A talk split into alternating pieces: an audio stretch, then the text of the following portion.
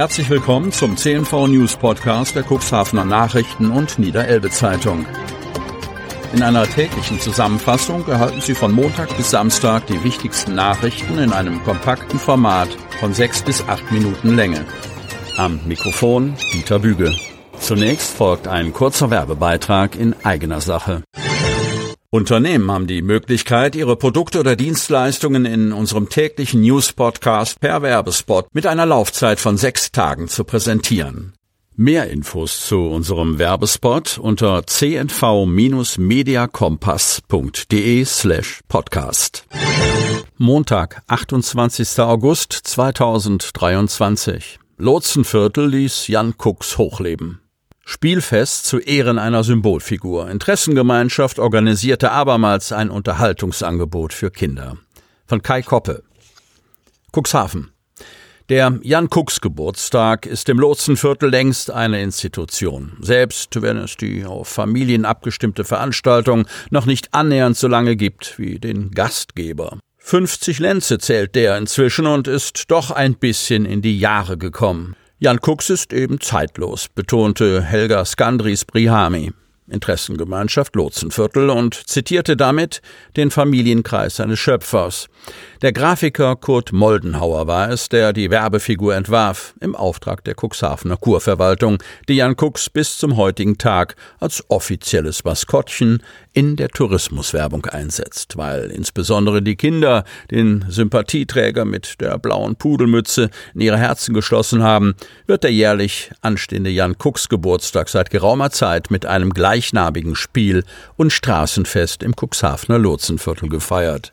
Auch am zurückliegenden Sonnabend fanden sich auf der für den Verkehr gesperrten Schillerstraße aus diesem Grund Attraktionen wie Mitmach-, Bastel- und Bewegungsangebote statt. Auf Einladung der Organisatoren von der IG Lotsenviertel hatten auch soziale Einrichtungen wie die Hanel Stiftung, die Johanniter oder der Kinderhospizverein in der Straße ihre Anlaufpunkte aufgebaut. Trotzdem stand und fiel der Jan Kucks Geburtstag auch im Jubiläumsjahr des Maskottchens mit der Beteiligung der Geschäftsleute im Viertel. Der Irish Pub hatte vor der Tür eine Kinderschminkstation aufgebaut, die Firma Gerling ihre beinahe schon legendäre Kegelbahn.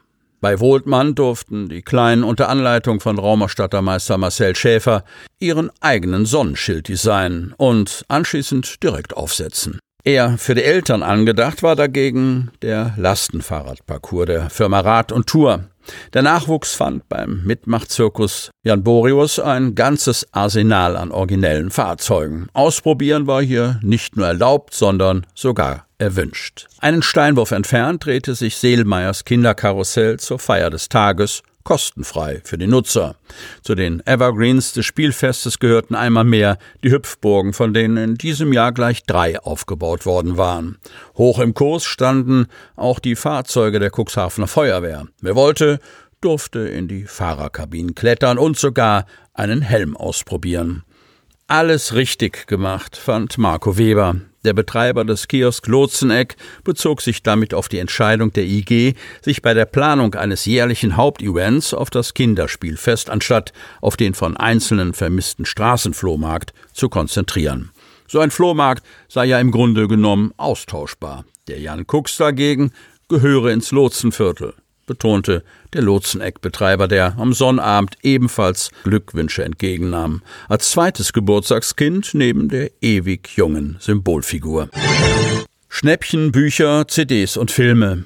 Cuxhaven. Im Eingangsbereich der Stadtbibliothek Cuxhaven findet am kommenden Sonnabend, 2. September, am Schleusenpriel ein großer Flohmarkt statt. Neben Büchern gibt es dort auch ein großes Angebot an CDs, Filmen und anderen Medien für Erwachsene und Kinder.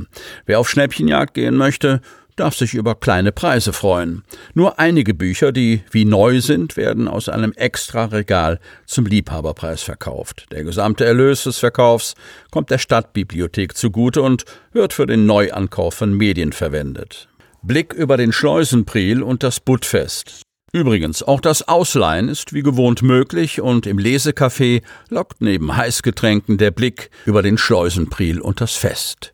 Gäste des Buttfests sind ebenfalls herzlich willkommen, den Flohmarkt während der Öffnungszeiten der Bibliothek von 10 bis 13 Uhr zu besuchen und, falls noch nicht geschehen, die Bibliothek kennenzulernen.